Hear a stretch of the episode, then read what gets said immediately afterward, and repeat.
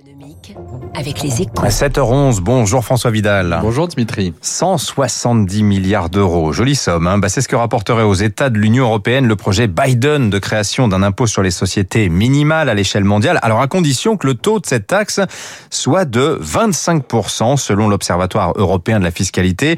Euh, vous jugez quand même cette hypothèse d'un taux à 25%, taux minimum, hein, très improbable hein, François. Ouais, C'est sûr que ce serait une très bonne nouvelle hein, pour les finances publiques des 27 pays de l'Union, un moyen inespéré de combler en partie au moins les déficits abyssaux créés par l'épidémie.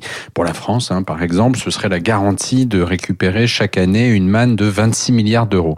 Le problème, c'est que ce miracle fiscal n'a aucune chance de se produire, Dimitri, car si le plancher de ce plancher de 25% ne sort pas de nulle part, c'était à peu près le taux envisagé par Joe Biden dans son projet initial, un consensus international est en train de se former autour de 15%, un niveau qui permettrait de rallier rapidement une large majorité au sein de l'OCDE et donc de peser sur les États récalcitrants, à commencer par les membres de l'Union à la fiscalité la plus réduite comme l'Irlande ou les Pays-Bas.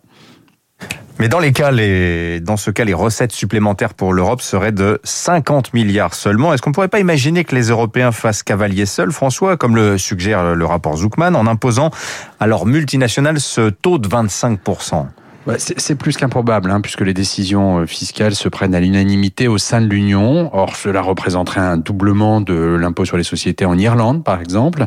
Mais en supposant un instant que cela soit possible, l'impact d'une telle mesure serait désastreux. Hein. Elle transformerait l'Europe en un gigantesque repoussoir à grandes entreprises et produirait donc l'effet inverse de celui recherché. Non, il faut absolument saisir l'initiative Biden telle qu'elle. C'est une chance historique, hein, le moyen inespéré de mettre un terme à des décennies de guerre fiscale mondiale en obligeant les paradis fiscaux à s'aligner sur un taux commun. Il serait donc irresponsable de ne pas s'y rallier. Ouais, le mieux parfois est l'ennemi du bien, nous dit le proverbe. Merci François Vidal des Échos qui met à la une ce matin votre journal.